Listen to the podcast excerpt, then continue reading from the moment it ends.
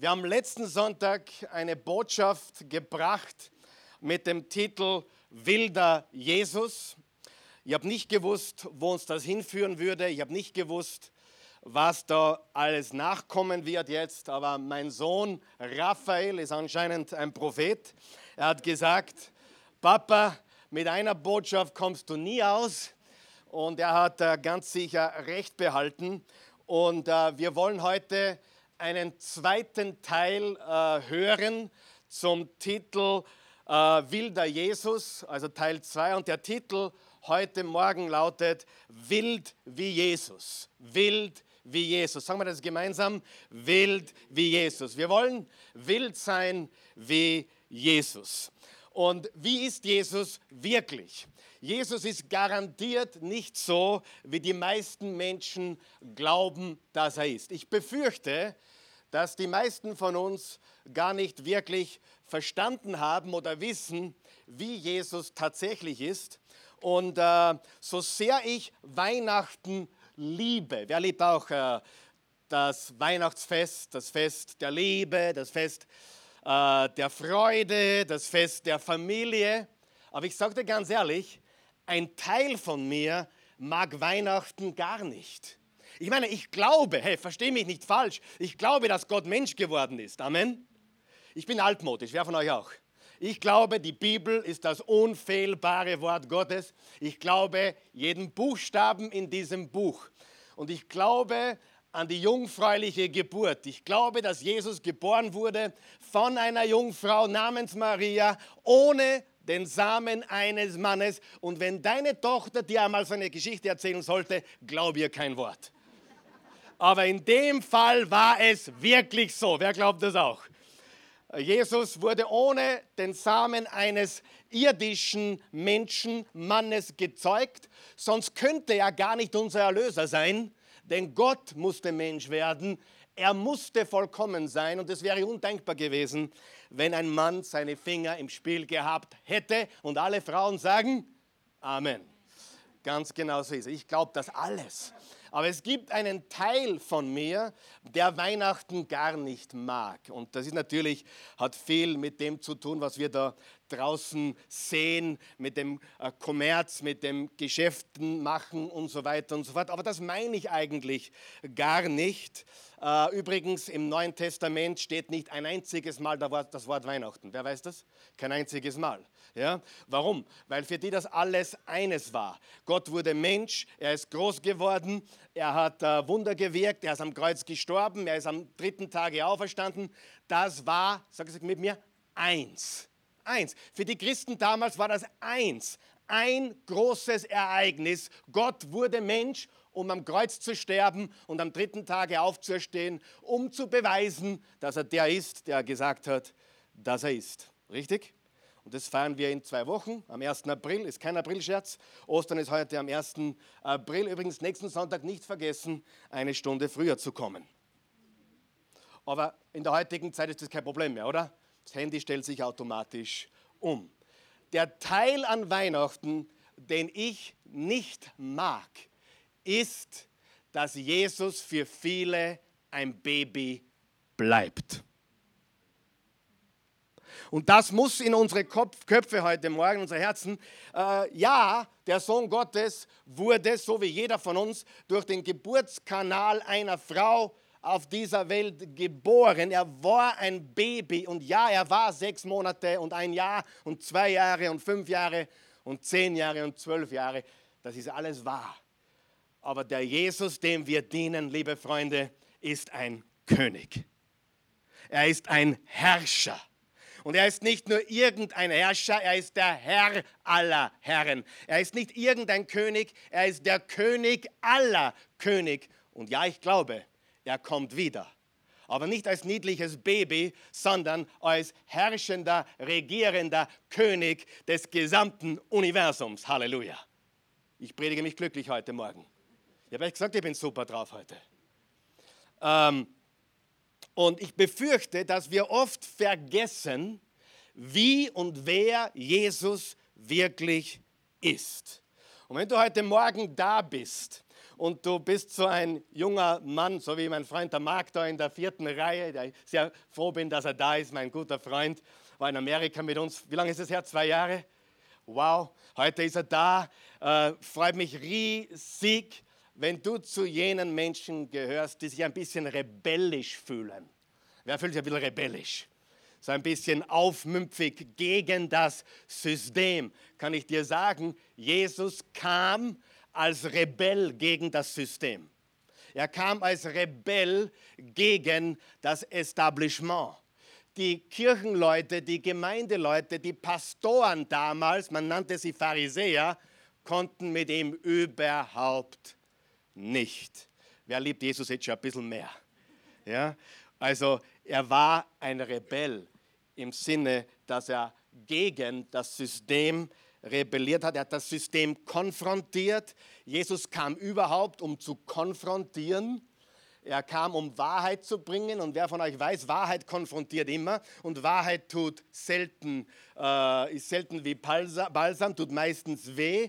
Aber Jesus hat gesagt, äh, ich bin der Weg, die Wahrheit und das Leben. Er hat auch gesagt, dass wer an mich glaubt, der ist wirklich mein Jünger. Und er wird die Wahrheit erkennen. Und die Wahrheit wird ihn frei machen, befreien oder frei machen. Wie gesagt, ich befürchte, dass viele nicht wissen, wie der wahre Jesus wirklich ist. Und darum möchte ich darüber reden.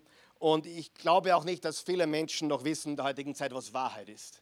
Wir leben in einer Zeit des äh, moralischen Relativismus. Ja? Heute kannst du tun und lassen, was du willst, und jeder wird dir applaudieren. Aber sag die Wahrheit und nimm den Namen Jesus in den Mund und alle Geister rebellieren, alle weltlichen Geister rebellieren gegen den Namen Jesus. Wer von euch weiß, Licht und Finsternis haben sich noch nie vertragen. Es sollte uns nicht wundern, wenn dem so ist. Also du kannst heute über alles reden, du kannst alles sagen. Besonders in Deutschland ist es sehr modern, über das Universum zu sprechen, klingt ja so toll, oder? Aber, aber ich sage dir ganz ehrlich, äh, ich weigere mich mit jeder Faser dagegen, vom Universum was anzunehmen. Ich glaube nicht an das Universum, ich glaube an den, der das Universum in Existenz gesprochen hat, indem er gesagt hat, es werde Licht und es werde auf dieser Erde. Und das ist der Gott, dem ich diene. Halleluja. Seid ihr noch wach? Oder muss ich mich noch mehr anstrengen heute? Die drei Punkte, die wir letzten Sonntag besprochen haben, waren ganz einfach die, dass äh, Jesus wild äh, war und ist, also ungezähmt könnte man sagen, unzivilisiert, man könnte auch sagen rau oder man könnte auch sagen, er war anders als gewöhnlich. Und wir haben drei wichtige Dinge, Applikationen gelernt zum Mitnehmen für uns persönlich. Und das waren erstens, Jesus ruft uns zum Gehorsam. Jesus ruft uns zum Gehorsam, ihm nachzufolgen, ihm zu folgen. Und wenn wir diese Entscheidung treffen, Jesus nachzufolgen, ihm zu gehorchen, dann passiert zwangsläufig das Zweite. Jesus ruft uns in die Wüste. Und wer war schon mal in der Wüste? Ich meine jetzt im Leben. Wer hat in seiner Beziehung, in seinen Finanzen, in seinem Leben, in der Kindererziehung oder irgendwo schon die Wüste erlebt? Ja? Da gibt es einen Vers im Psalm 23, der sagt, wandere ich auch durchs finstere Tal, fürchte ich mich nicht, denn du bist bei mir. Du deckst den Tisch, äh, du deckst mir den Tisch im Angesicht all meiner Freunde. Wirklich? Im Angesicht all meiner Freunde. Feinde. Rings um mich herum, hat David gesagt, gibt es Täler, gibt es Finsternis, gibt es Feinde. Aber du versorgst mich, du bist mit mir, du deckst mir den Tisch und ich darf mit dir sein für immer und deine Barmherzigkeit und Gnade erleben alle Tage und in alle Ewigkeit. Aber wer von euch weiß, in der Wüste werden wir geformt. Freunde, ich hätte ehrlich nichts zum Sagen ohne meine Wüstenerfahrungen. Ich hätte nichts zu geben, wenn ich hier stehen würde und sagen würde, liebe Freunde, ich habe mit 13, das ist die Wahrheit, 12 oder 13 war ich, äh, habe ich mein Leben ganz bewusst und entschieden Jesus gegeben und bin ihm nachgefolgt. Und seitdem erlebe ich nur das süße Leben. Du kannst dir gar nicht, seitdem schwebe ich auf Wolke 9. Ja, alle Menschen, mit denen ich in Kontakt komme, wollen nur das Beste für mich. Es geht mir einfach so wunderbar, seit ich Jesus angenommen habe. Ich habe keine Probleme mehr. Wer würde mir das glauben?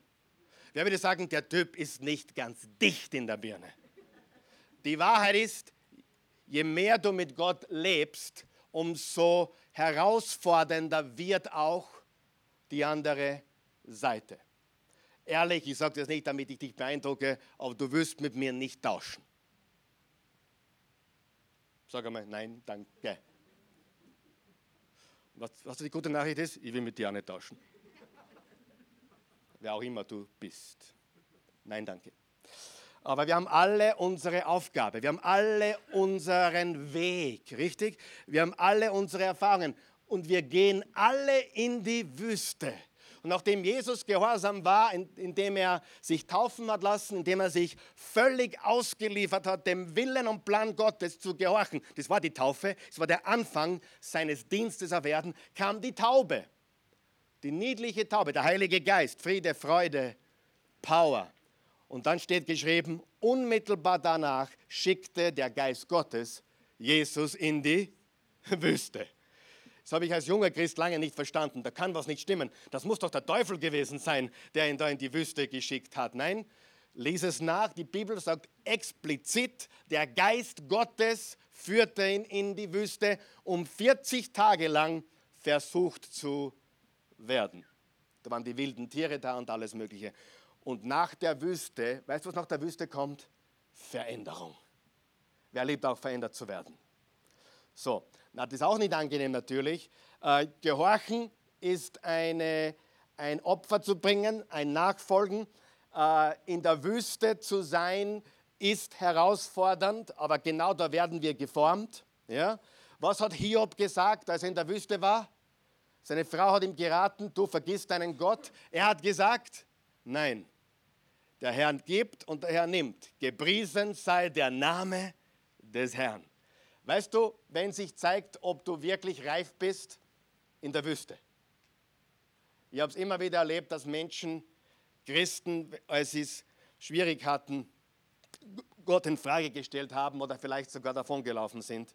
Aber wir tun das Gegenteil. Wir wachsen, wir werden besser und nicht bitter. Wir gehen weiter. Und Veränderung kommt, wenn wir den Weg gehen, wenn wir äh, Gott arbeiten lassen. Bitte merkt ihr das. Jesus kam nicht, um Komfort zu bringen. Jesus kam, um Konfrontation zu bringen. Er hat überall konfrontiert. Und ich weiß, die meisten Menschen wollen den lieben Baby Jesus, den niedlichen Baby Jesus, der süß ist und niedlich ist, aber unser Jesus ruft uns zur Nachfolge. Ja? ruft uns zur Nachfolge. Sehr wichtig. Also Jesus hat das System konfrontiert, Jesus hat natürlich die Sünde konfrontiert, Jesus ist nicht Komfort, Jesus ist nicht bequem, Jesus ist nicht Fühlgut, Jesus ist Leben, er ist Liebe, Freude, Frieden und Veränderung. Und die Wahrheit ist, Jesus ist auch eine Unterbrechung im Leben, eine Störung. Ja? Er stört das bisher dagewesene Leben. Jesus kam als Baby, aber er ist heute ein König. So, herzlich willkommen zur Einleitung. Wir wollen heute über den echten Jesus reden und wie wir in dieser Welt als wilde, echte Jesus-Nachfolger leben können. Wer von euch glaubt, dass diese Welt, in der wir leben, eine echte Begegnung mit Jesus braucht? Ja? Sie brauchen keinen religiösen Jesus, sie brauchen einen echten Jesus. Und er will, dass wir diesen echten Jesus repräsentieren. Dass wir diesen Jesus repräsentieren. Wer von euch äh, ist katholisch aufgewachsen? Darf ich fragen? Katholisch? Okay. Wer ist evangelisch aufgewachsen? Okay. Orthodox? Wer ist komplett ohne irgendeinem Glauben aufgewachsen? Also agnostisch, Atheist? Okay, okay. Wenn du christlich aufgewachsen bist, sei es evangelisch oder katholisch oder orthodox, dann hast du natürlich ein dementsprechendes Jesus-Bild. Also in der katholischen Kirche haben wir gesungen, großer Gott, wir loben dich. Ja? Richtig? Herr, wir preisen deine Stärke. Hey, stopp. Wenn wir, äh, keine Ahnung, wenn wir charismatisch aufgewachsen sind oder pfingstlich aufgewachsen sind, dann ist es ganz, ganz anders. Und hier ist ein ganz ein wichtiger Punkt. Zu lange haben Christen gestritten oder hatten Meinungsverschiedenheiten, was Stile oder Methoden betrifft. Wer von euch weiß, Jesus lässt sich gerne auf unterschiedliche Weise anbeten und verherrlichen. Und die Katholiken haben einen tollen Weg und die Orthodoxen und die Evangelischen aber eines dürfen wir nicht vergessen. Die Person Jesus ist immer dieselbe. Es gibt nur einen Jesus. Es ist Zeit, dass die Gemeinde Gottes erkennt, dass es nur einen Jesus gibt und nicht verschiedene Sorten. Und ich habe eine Geschichte gefunden, vielleicht kennst du sie, ich hoffe, im Johannesevangelium Kapitel 4. Hier zeigt Jesus uns, wie wir Menschen für ihn gewinnen sollen. Unsere Mission. Wer von euch weiß, es ist unsere Mission, Menschen für Jesus zu gewinnen. Wer hat das gewusst? Ja? Wer hat das gewusst? Wer hat das nicht gewusst? Wer hat, wer hat geglaubt, die Gemeinde ist nur für dich da, damit, das, damit du dich gut fühlst? Okay, gut. Wer weiß, wir, wir haben die Aufgabe, Menschen zu gewinnen.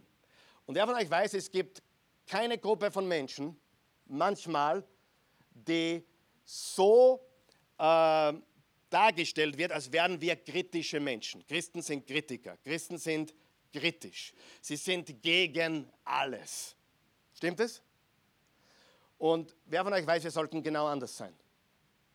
Es ist nicht unsere Aufgabe, irgendeinen anderen Lifestyle zu bekämpfen. Ist unsere Aufgabe, die Liebe Gottes zu verbreiten breiten. Du sagst, naja, aber der riecht nach Alkohol. Oder der riecht nach Nikotin. Der wird sagen, manche hier riechen nach Stolz. Manche riechen nach Neid. Manche riechen nach Eifersucht. Manche riechen nach Rebellion gegen Gott oder gegen die Strukturen, die er wirklich gegeben hat. Mein erster Bibelschullehrer hat gesagt Folgendes, hört gut zu, das ist sehr wichtig. Mein erster Bibelschullehrer hat Folgendes gesagt, er glaubt, dass Gott bei unsichtbaren Sünden härter durchgreift wie bei den offensichtlichen. Was er gemeint hat, ist Folgendes. Wir Christen sind sehr rasch, einen Homosexuellen zu verurteilen oder einen, einen Unzüchtigen zu verurteilen oder jemand, der Drogen nimmt oder sauft oder spielt, zu verurteilen. Aber wir vergessen ganz, dass die unsichtbaren inneren Sünden wie Neid, Eifersucht, Groll gehört übrigens auch dazu, vielleicht sogar die schlimmeren Sünden sind. Amen. Und bevor du jemanden äh, ausschließt, weil er falsch riecht, schau lieber, ob du vielleicht nicht riechst nach geistlichen Dingen, die nicht in Ordnung sind. Okay. Seid ihr bereit für die Passage? Gut. Wer ist noch mit mir heute Morgen? Wer möchte wild werden wie Jesus und wer möchte Menschen für Jesus gewinnen? Heute wirst du von hier gehen mit einem klaren Auftrag. Einen klaren Auftrag. Der wird nämlich sehr einfach sein, dieser Auftrag. Und wir lesen jetzt einmal Johannes Evangelium 4 und wir beginnen im Vers 1. Da steht, Jesus hörte, was den Pharisäern berichtet wurde Jesus macht mehr Menschen zu Jüngern und tauft mehr als Johannes. Interessant, dass äh, den Pharisäern ging es anscheinend nur darum, wer mehr bewegt. Ja? Das war in ihrem Kopf. Wer macht eigentlich mehr, der Jesus oder der, der Johannes? Ja? Da siehst du schon mal, was sie gedacht haben, wie sie gedacht haben. Vers 2. Allerdings taufte Jesus nicht selbst, sondern seine Jünger. Also Jesus hat nicht selbst getauft, sondern er hat es, diese Aufgabe seinen Jüngern übergeben. Er war quasi der, der den Auftrag gegeben hat, zu taufen. Da verließ er Judäa und ging wieder zurück nach Galiläa. Sein Weg führte ihn durch Samarien. Bleiben wir da mal kurz stehen. Sein Weg führte ihn nach Samarien. Wenn du das studierst, dann weißt du, dass Samarien ein kompletter Umweg war. Also kilometerweiter Umweg. Die direkte Linie wäre ziemlich einfach gewesen, aber Jesus ging über Samarien. Das ist wie wenn du nach Meidling fährst über Mödling. Ich meine, da ist er nicht zum Helfen, oder? Wenn du nach Meidling fährst über Mödling, dann, dann, dann stimmt was nicht, außer du hast in Mödling einen Auftrag. Sag mal Auftrag. Und wenn du in Mödling einen Auftrag hast, dann fährst du nach Meidling über Mödling. Mödling für die deutschen Zuseher ist die schönste Stadt in Österreich. Herzlichen Dank. Ich wollte klarstellen, damit wir das alle wissen. Ja? Gut. Eine der schönsten Städte in unserem wunderbaren Land. Und Jesus, und die Bibel sagt deutlich hier, Jesus ging über Samarien. Ein kompletter Umweg. Eine Übersetzung sagte sogar, Jesus musste über Samarien gehen. Musste. Was musste er? Er musste einfach. Wer versteht das? Er musste einfach. Da war, da war dort etwas, was er einfach musste. Wenn du am Arbeitsplatz bist und hast einen Kollegen dort, der dir am Herzen liegt oder eine Kollegin und du musst in den dritten Stock und du könntest die, den Aufzug nehmen vom Erdgeschoss in den dritten Stock, aber du musst über den ersten Stock zu Fuß gehen, denn im Büro im ersten Stock ist ein Kollege und der braucht eine Dosis der Liebe Gottes. Das heißt, du gehst in den dritten Stock über den ersten und bleibst stehen und erfüllst deinen Auftrag. Amen. Nicht cool? Das hat Jesus getan. Also Jesus ging out of his way. Er ging ähm, wie sagt man auf Deutsch? Er machte bewusst diesen Umweg. Vers 5, er kam zu der samaritischen Stadt Sychar in der Nähe des Feldes, das Jakob seinem Sohn Josef gegeben hatte. Dort befand sich der Jakobsbrunnen. Wenn du wissen, was der Jakobsbrunnen ist, musst du zurückgehen zum äh, Enkelsohn von Abraham, der hat Jakob geheißen, und dort stand der Brunnen, der nach ihm benannt war. Erschöpft von der langen Wanderung setzte Jesus sich um die Mittagszeit, da war es brennheiß, an den Brunnen. Kurz darauf kam eine Samariterin, um Wasser zu schöpfen. Jesus sagte zu ihr, bitte gib mir zu trinken. Er war zu diesem Zeitpunkt allein, denn seine Jünger waren ins Dorf gegangen, um etwas zu essen zu kaufen. Die Frau war überrascht, denn sonst wollen die Juden nichts mit den Samaritern zu tun haben. Sie erwiderte, du bist ein Jude, ich bin eine Samariterin, du kommst aus Baden, ich bin aus Mödling, warum redest du mit mir? Ist das so schlimm, Baden und Mödling? Schon. Die mengen sie nicht. Habe ich festgestellt. Ja, aber das war noch schlimmer. Das waren, da, da, da sind Kulturen aufeinander ge, geprallt. Die Samariter, die Juden, die Pharisäer, und die, die gläubigen Juden durften keinen Kontakt, die durften mit den Samaritern nicht essen, nicht im gleichen Raum sein. Sie durften mit ihnen keine Gemeinschaft haben. Die wurden unrein. Was hat Jesus gesagt? Oder Gott? Wir sollen nicht unrein nennen, was er gereinigt hat. Eine Samariterin kam zu Wasser, äh, zu, zum Wasser zu schöpfen um die Mittagszeit. Bitte gib mir zu trinken. Er war alleine Vers 9, die Frau war überrascht, habe ich auch schon gelesen, äh, du bist ein Jude und ich bin eine Samariterin, warum bittest du mich, dir zu trinken zu geben? Jesus antwortete, wenn du wüsstest. Sag mal, wenn du wüsstest. Wem geht es auch manchmal so, wenn die Leute nur wüssten? Mir geht es oft so, wenn die Leute nur wüssten, was ich habe, unfassbar. Ja, unfassbar. Es ist gar nicht so, wenn die Leute nur wüssten, ich tue mir manchmal schwer, es zu kommunizieren. Wenn die Leute nur wüssten, welche Gabe Gott für dich bereithält und wer der ist, der zu dir sagt, gib mir zu trinken, dann wärst du diejenige, die ihn bittet und er würde dir lebendiges Wasser geben. Jesus spricht mit einer Frau, was damals in der Kultur schon mal eigentlich nicht normal war. Die Frau, leider traurig, war in der damaligen Kultur zweite Klasse.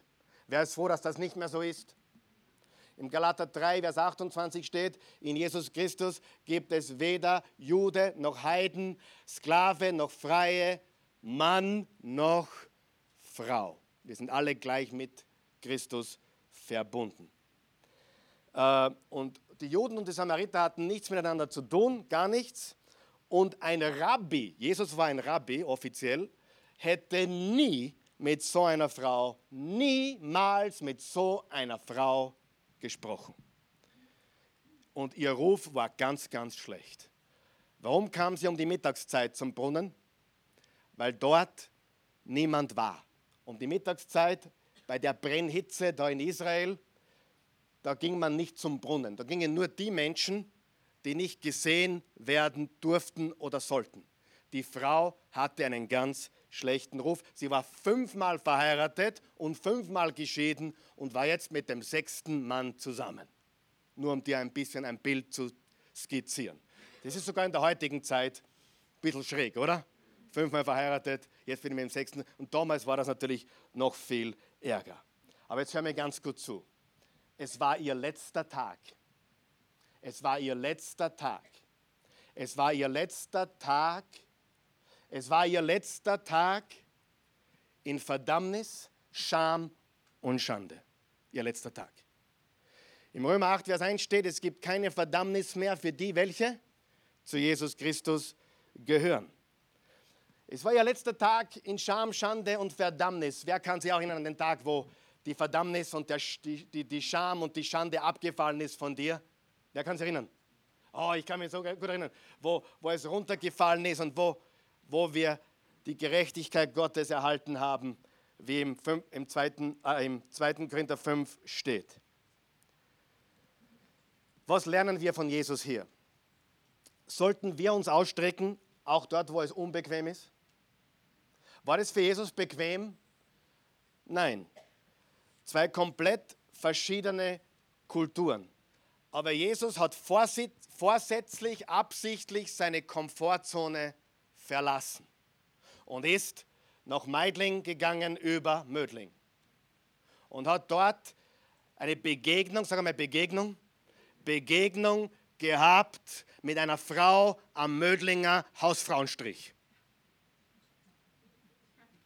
Das ist surreal, oder? Bitte, genau so ist es gewesen.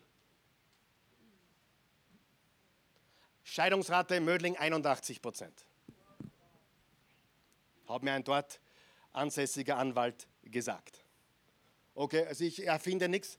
Fünfmal verheiratet mit dem sechsten Mann zusammen. Jesus verließ seine Komfortzone und hat diese Frau angesprochen und hat sie sogar um Wasser gebeten. Es war eine Begegnung. Lesen wir weiter, Vers 11.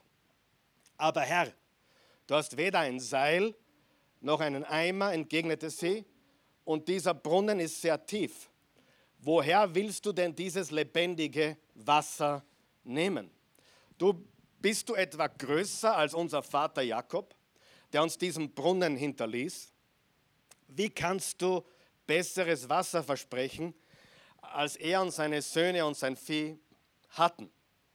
Jesus erwiderte, wenn die Menschen dieses Wasser getrunken haben, Wer hat auch schon alles probiert? Wer hat auch schon viele Wässer getrunken? Wer hat auch schon viel gekostet im Leben? Darf ich fragen? Sex, Drugs und Rock'n'Roll. Darf ich fragen? Hey, seid nicht so, so, so schamig.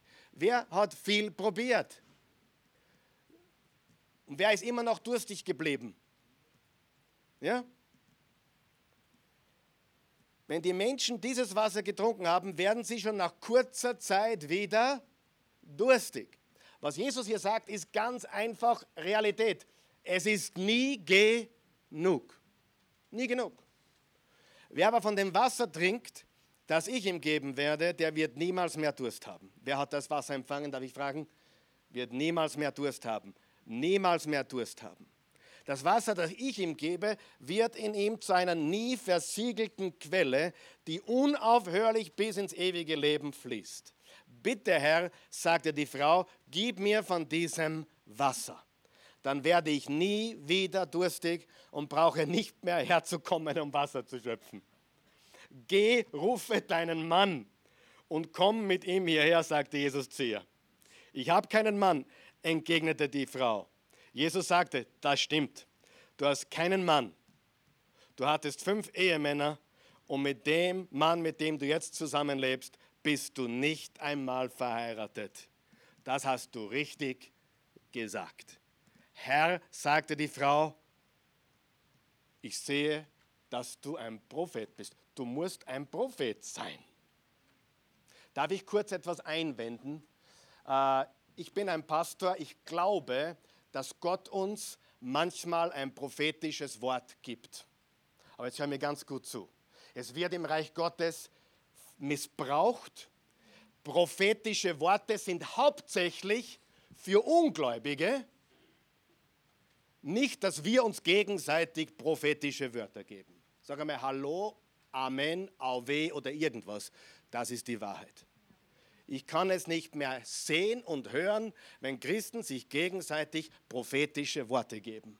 Jesus hat uns vorgemacht, wenn wir mit Ungläubigen in Kontakt kommen, dann sollten wir ein geistliches äh, Bewusstsein haben, Offenbarung haben und Gott zeigt uns Dinge, die wir nur wissen können, weil er sie uns gibt.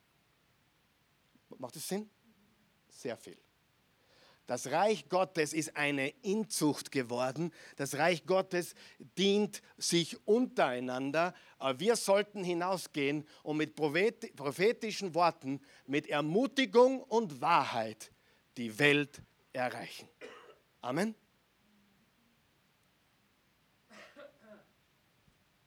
Das war sehr gut. Da geht, es ist so viel Unfug in dieser Welt wo, wo Christen sich gegenseitig Wörter geben. Ich kenne jemanden persönlich, die hat den falschen Mann geheiratet, weil ein Prophet ihr gesagt hat, das ist der Mann für dein Leben. Sowas gehört verboten. Bist du meiner Meinung? So, hey, erstens einmal solltest du die Person heiraten, die du ganz sehr liebst. Und was das tragisch ist, die hat ihn nicht einmal wirklich gelebt und er hat sie nicht einmal wirklich angetörnt. Hey, wenn dich deine zukünftige oder dein zukünftiger nicht antörnt. Wer von euch weiß, Gott ist kein Sadist.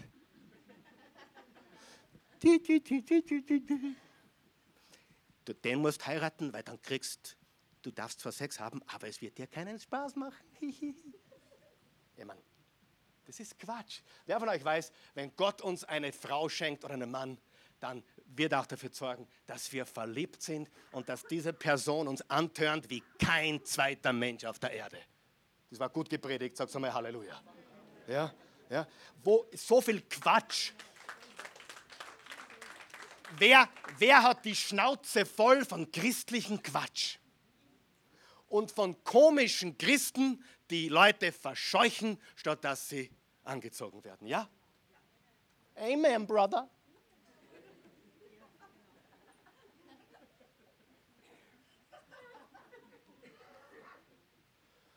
Ich könnte jetzt noch einige andere heilige Kühe abschießen, aber das werde ich das nächste Mal. Aber, weißt du, bei, bei manchen ist Hopfen und Malz verloren.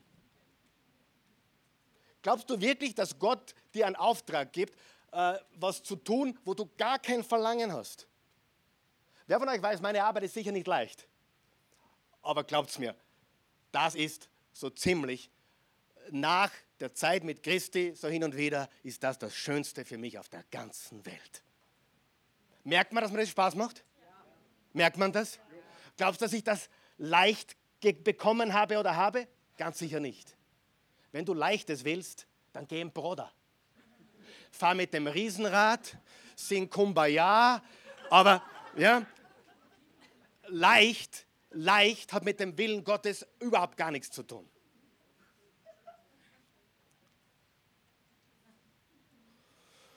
Großer Gott, wir loben dich. Herr, wir preisen dich. Ihr seid heute nicht gut drauf. Ich bin gut drauf. Wer da. gut. Ähm, landen wir diese Sache, okay? Ist das okay? Wollen wir es landen? Fünf Punkte, ganz kurz. Das glaubt man niemand kurz, aber ist okay. Heute wird es kurz. Erstens, was lernen wir von Jesus? Wir lernen, dass wir Beziehungen bauen sollen. Beziehungen bauen. Nicht, bitte, um Himmels Willen, nicht äh, Leute mit dem Wort Gottes um die Ohren hauen, nicht besser wissen oder was wir und schon gar nicht Leute bekehren wollen oder verändern wollen oder sie verurteilen für ihren Lebensstil. Darf ich etwas verraten? Was machen Kühe? Mu. Was machen Hunde? Wuff, wuff, wuff. Oder auf Deutsch, wow, wow, wow. Kommt darauf an, ob es ein amerikanischer Hund ist oder ein österreichischer. Der amerikanische Hund macht wuff, wuff, der Österreicher macht wow, wow. Ja. Unser Hund ist ein tschechischer Hund. Ja, der macht so ein bisschen gemischt. Unser Hund ist sowieso ein Naturtalent. Der ist schon zweimal überfahren worden. Kein Witz. Zweimal hat ein Auto zusammengeführt. Und der ist mit blutigem Mund davongekommen. Wunder, der, der Typ ist ein Wunder. Ja. Wir haben ihn mittlerweile adoptiert, der heißt Pilsel. Und hey, wenn, ich, wenn, ich meinen Kindern, wenn, ich meinen Kindern, wenn ich meinen Kindern sage, das ist so ein Trottel, das mache ich immer zum Spaß. Der Hund ist so ein Idiot. Nein, der ist Familie. So, gut, zu viel Spaß heute. Beziehungen bauen, nicht bitte, wie bin ich auf den Hund gekommen? Beziehungen bauen. Was? Beziehungen bauen. Beziehungen bauen. Ich habe mittlerweile auch eine gute Beziehung zum Hund. Obwohl ich ihn schimpfe. Ich schimpfe ihn, aber im Spaß, weißt du? Hey, du Idiot, du. Hey, du Trottel. und dann kommt er. Und, und, und, er, er, und wenn er kommt, der, entweder er versteht mich nicht oder. Es ist ein tschechischer Hund. Genau. Die Kuh macht Mo. Der Hund macht Wow, wow oder Wuff, Wuff. Die Katze macht Miau. Was machen Sünder? Sündigen, genau. Warum sind wir so belämmert in der Birne, dass wir Menschen, die Sünder sind, verurteilen, weil sie sündigen? Das ist nicht ihr Problem. Ihr Problem ist, dass sie Jesus nicht kennen. Ja? Es bringt rein gar nichts außer Negatives, wenn wir herziehen über Menschen, mit denen wir natürlich nicht übereinstimmen. Mein Lebensstil übereinstimmt mit manchen Menschen gar nicht aber trotzdem habe ich Beziehung zu bauen und nicht zu sagen, wie schlecht und so weiter. Oder? Beziehung bauen. Zweitens, also wir müssen ihnen begegnen, wo sie sind. Nicht komisch sein, sondern nicht. Zweitens, identifizierbar sein. Das heißt, über Jesus sprechen sollte ganz normal sein. Ganz normal. Ich meine, es gibt zwar äh, Seminare, die bringen uns bei, wie man das Evangelium teilt, wie man evangelisiert. Ist alles okay. Aber wer von euch glaubt mir, niemand muss mir beibringen, wie ich über meine Frau rede? Niemand. Niemand muss mir dabei helfen, zum Ausdruck zu bringen, wie sehr ich meine Frau liebe. Jeder, der mich kennt, weiß, es vergeht fast keine Predigt. Und wenn ich außerhalb rede, auf Vorträgen und Seminaren, es vergeht kein einziger Vortrag, wo meine, wo meine Frau, meine Beziehung zu meiner Frau, meine Liebe zu ihr nicht überschwänglichst erwähnt wird. Und ich brauche mir das nicht einreden, ich brauche mir, ich brauche mich nicht äh, dazu überreden, ich muss, ich muss mich nicht darauf aufpushen, sondern, wer weiß, das geht ganz normal. Könnte es sein, dass wir eine Beziehung zu Jesus haben könnten, die genauso ist? Wo, wenn wir über Jesus reden, dass das so authentisch ist und dass wir so authentisch sind, dass die Leute gar nicht wirklich die Worte hören müssen, sondern einfach sehen, hey, dieser Mensch brennt für das, was er glaubt und diesen Herrn Jesus. Oder? Ja? Braucht er niemand beibringen. Wenn du verliebt bist, braucht dir niemand beibringen zu brennen. Ja? Niemand. Wenn du nicht verliebt bist, wird es schwer. Über Jesus sprechen sollte ganz normal sein. Drittens, relevant sein. Relevant sein. Lesen wir im Vers 28 weiter. Die Frau ließ ihren Krug neben dem Brunnen stehen, lief ins Dorf zurück und erzählte allen. Was macht sie? Sie evangelisiert jetzt. Ohne Seminar. Ohne dass ihr Jesus gesagt hätte, du, jetzt bringe ich, bring ich dir bei, wie man evangelisiert. Jetzt bringe ich dir bei, wie man missioniert. Hat dir niemand gesagt, oder? Sie ließ den Krug stehen, lief ins Dorf zurück und erzählte allen, kommt mit und lernt einen Mann kennen, der mir alles ins Gesicht gesagt hat. Immer dachte, Jesus streichelt nur. Ins Gesicht gesagt, was ich jemals getan habe. Könnte das vielleicht der Christus sein? Da strömten die Leute aus dem Dorf herbei, um ihn zu sehen. Freunde, ein einziger Mensch, eine ganze Stadt ist zu Christus gekommen. Du wirst die Geschichte, wenn du die, die, die Kirchengeschichte studierst, die Gemeinde Jesus studierst, kommst du drauf, dass Gott oft durch einen einzigen Menschen eine Reformation, eine ganze Bewegung eingeleitet hat. Stimmt das? Ob das Luther war oder Ulrich Zwingli oder John Wesley. Es war oft eine einzige Person, die lichterloh gebrannt hat, um eine ganze Bewegung auszulösen. Und er kann dich genauso verwenden auf deinen Arbeitsplatz. Und wenn du mit 285 Frauen arbeitest, kann es auch dort passieren. Richtig? Und wenn du nur drei hast im Büro, kann es auch dort passieren, richtig? Es kann auch im Rapidstadion passieren, Marc. Es kann überall passieren wenn wir ihm zur Verfügung stehen. Jetzt pass auf. Was hat Jesus ausge... Er hat eine Beziehung gebaut, er war identifizierbar, der war nicht komisch, meist der komisch. Der war cool, oder? Aber nicht aufgesetzt cool, sondern cool. Und er war relevant. Und ich habe hab darüber nachgedacht. Jesus war der erste Mann im Leben dieser Frau. Ich meine, wenn du fünf Männer gehabt hast und jetzt mit dem sechsten bist, ich meine, so schier wird es nicht gewesen sein, die Frau, oder? Ich, ich denke so. Ich, ich, ich man denke immer, wie schaut die Frau aus? Ihr Männer sind viel zu heilig dafür, ich mache das manchmal so. Ja, so schier kann sie nicht gewesen sein, oder? Jetzt hat sie den sechsten Mann. Ja, und alle wollten von ihr etwas, richtig? Jesus war der erste Mann, der nichts von ihr wollte. Der Erste. Wollte nichts von ihr. Und ich meine nicht nur Sex oder, oder, oder, oder, oder, oder diese Sachen. Ich meine, er wollte überhaupt nichts von ihr. Und ich sage dir, wenn du mit Ungläubigen zu tun hast, wenn du mit Menschen zu tun hast, die du für Jesus gewinnen möchtest, dann ähm, sei für Menschen da und wolle nichts. Ist nicht deutsch, oder? Aber ist wurscht. Ich sage es nochmal, wolle nichts. Wolle nichts. Wer, wer glaubt, man kann Menschen Gutes tun, ohne was zu wollen? Man kann Menschen ermutigen, ohne was zu wollen. Und weißt du, wie cool das ist? Ehrlich, wisst ihr, warum ich so predige, wie ich predige? Ich will nichts von euch. Ehrlich. Ich will, ich will nichts von euch.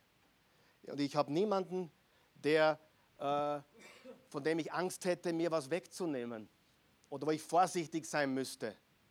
Ich weiß, ich will nichts von euch. Ja? Das heißt nicht, dass jetzt alle aufhören, da mitzuarbeiten. Gell? Aber Jesus hatte seine Jünger und seine Mitarbeiter. Aber Jesus war, weiß, man muss frei sein von, von Menschen, oder? Und Jesus hat nichts gewollt. Er war angstfrei in dieser Sache und er war relevant. Und viertens, er handelte vorsätzlich. Er handelte vorsätzlich, er hat genau gewusst, was er tut. Ich will diese Frau gewinnen. Vorsätzlich. Und fünftens, er hat die Komfortzone verlassen. So. Wenn du ein wildes Jesusleben führen möchtest, wiederholen wir die fünf Punkte, dann baue Beziehungen mit Menschen, die Christus nicht kennen. Was ist das zweite? Ident sei identifizierbar. Nicht komisch, strange, sondern stark und ehrlich und authentisch. Drittens, was? Sei relevant. Relevant. Viertens, handle vorsätzlich. Geh bewusst bei dem Büro von ihr oder ihm vorbei und sag, du, ich wollte einfach nur sagen, ich war am Sonntag im Gottesdienst und unser Pastor hat über die Liebe Gottes gepredigt. Und ich wollte sagen, Gott liebt dich und, und äh, hey, wenn du mitkommen willst, kannst du mitkommen, aber weißt du, wenn du brauchst, ich bin da. Und dann gehst weiter. Du baust die Beziehung auf, richtig? Aber du machst es vorsätzlich und natürlich bedeutet das, die Komfortzone zu verlassen. Du musst einen Umweg machen nach Mödling über Meidling, nach Samarien auf dem Weg nach Hause, nach Judäa oder Jerusalem. Du musst bewusst out of your way gehen. Wer weiß, es ist kein Opfer, wenn der Nachbar sagt, der neben dir wohnt in der Nebenwohnung, du, ich möchte mit dir in die Oase mitfahren. Kein Opfer, oder nimmst mit. Aber wenn es jemanden gibt, der in Dreiskirchen wohnt und du wohnst in Meidling und du sagst, ich, ich hole dich jederzeit gerne einmal ab. Das ist ein mindestens halbe Stunde Umweg. Würdest du das machen? Als wir die Oase begonnen haben, und ich sage das nicht, um zu beeindrucken, bitte um Himmels Willen, ich, ich, ich bin nur wirklich froh, dass ich auch das erlebt habe. Ich habe ein ganzes Jahr, wir waren zu sechst am Anfang, mit, mit Christi und mir waren wir acht Leute beim, beim, ganz am Anfang. Und da war eine Frau, die war, die war krank, die ist auch dann später verstorben, sehr schnell verstorben. Die habe ich, glaube ich, sechs Monate lang. Und wir haben in der Pyramide da in Vösendorf die ersten Gottesdienste gehalten. Die Oase ist in der Pyramide hier äh, geboren worden, in einem kleinen 30 Quadratmeter großen Büro, ah, Konferenzraum. Und ich bin jeden Sonntag in die Argentinierstraße gefahren, in den vierten Bezirk, um 10 Uhr. Und holte sie um 10 nach 10 ab und brachte sie in den Gottesdienst. Jeden Sonntag. Sie konnte nicht zur U-Bahn gehen, sie konnte nicht äh, fahren. Und weißt du, das hat mich gelehrt, hey, alles zu tun, demütig zu sein. Und ich möchte dich ermutigen jetzt, und hier ist die Aufgabe für dich und für mich heute. Ich will nicht, dass du 30 Leute bekehrst die nächsten zwölf Monate. Ich möchte, dass du für eine Person kämpfst. Hallo? Eine Person. So wie diese samaritische Frau, wo du aus deiner Komfortzone gehen musst, einen Umweg machen musst über Mödling, über Samarien oder wo immer du bist, wo du sagst, hey, okay, ich muss jetzt zwar in den vierten Stock, weil ich habe dringend was zum Erledigen, aber ich gehe zuerst noch im Büro im ersten Stock vorbei und sage, hey, Gott liebt dich und ich dich auch und wenn du was brauchst, ich bin für dich da. Wie viele Personen? Eine. Was kann passieren, wenn wir uns in eine Person investieren? Ich rede von jemandem, der Christus nicht kennt. Was kann passieren? Wow, oder? Was ist passiert mit dieser Frau? Eine ganze Stadt wurde angezündet für Christus. Freunde, das ist Evangelisation. Ja? Und das ist unser Auftrag. Und dann sind wir wild wie Jesus. Amen.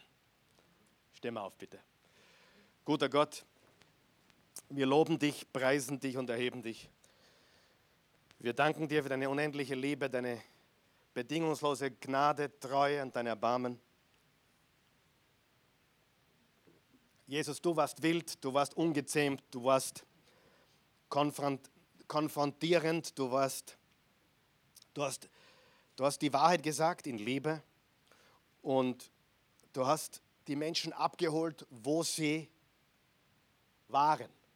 So wie diese Frau am Jakobsbrunnen, die von der ganzen Gesellschaft, von der ganzen Kultur ausgeschlossen war, die, die, die mehr Männererlebnisse gehabt hat als die meisten, die meisten Menschen, die meisten Frauen hier oder heute. Die, eine Frau, die vollkommen verstrickt war in ihrer Sucht, in ihrer Sünde gefangen war, aber du hast sie gesucht und du hast sie gebeten, dir zu helfen. Du hast eine Beziehung aufgebaut. Du hast dich identifizierbar gemacht. Du warst relevant für sie. Du hast deine Komfortzone verlassen. Vorsätzlich bist du auf sie hingegangen. Wenn du hier bist heute Morgen oder zusiehst jetzt und diese Worte gehört hast, ich kann dir eines sagen. Du bist nie außer Reichweite der Gnade Gottes. Ich habe heute eingangs gesagt, bei uns ist egal, ob du weiß, schwarz oder aus welcher Kultur du bist, es zählt nur die Farbe rot. Haben wir das verstanden? Es zählt nur die Farbe rot. Und das ist das Blut Jesu, das Blut des Lammes Gottes, für dich und für mich vergossen zur Vergebung unserer Sünden. Am Kreuz ist er für uns verblutet. Wow, und das ist jetzt der wichtigste Teil der Botschaft, nämlich des Gottesdienstes, dass du verstehst, du kannst jetzt, so wie diese Frau am Jakobsbrunnen, deinen letzten Tag der Verdammnis, der Schande und Scham haben, indem du die Gerechtigkeit Gottes einladest in dein Herz und Leben, die Liebe Gottes, die Gnade Gottes, die Hoffnung. Und diese Hoffnung hat einen Namen und dieser Name ist Jesus.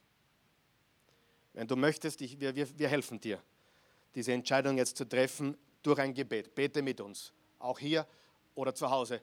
Guter Gott, danke, dass du mich nimmst, wie ich bin.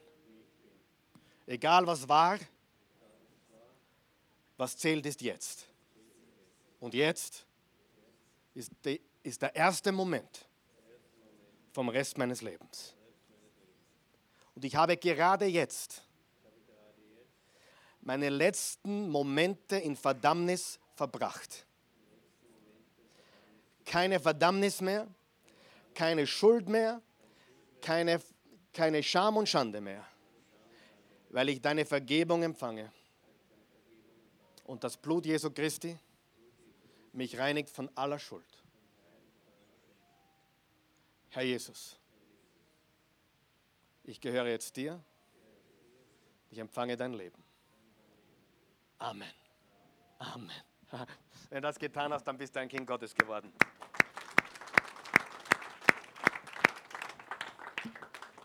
David, du kannst schon kommen, aber bevor der David spricht, ganz kurz noch gemeinsam. Wenn du wild werden willst, wie der David und wie ich und wie, wie Jesus natürlich, dann bete mit uns. Lieber Jesus, ich will wild werden. Ich will sein wie du. Ich will auf Menschen zugehen, auf die niemand mehr Acht hat.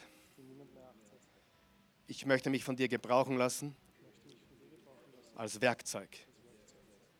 Verzeih mir. Ich habe verurteilt. Ich habe hab andere Menschen selbst ausgeschlossen. Aber ich will absichtlich rausgehen aus mir selbst und Menschen für dich erreichen. Zeig mir diese eine Person, in die ich mich besonders investieren soll, die bereit ist und Frucht bringen wird. 30, 60, 100-fältig. In Jesu Namen. Amen. Amen.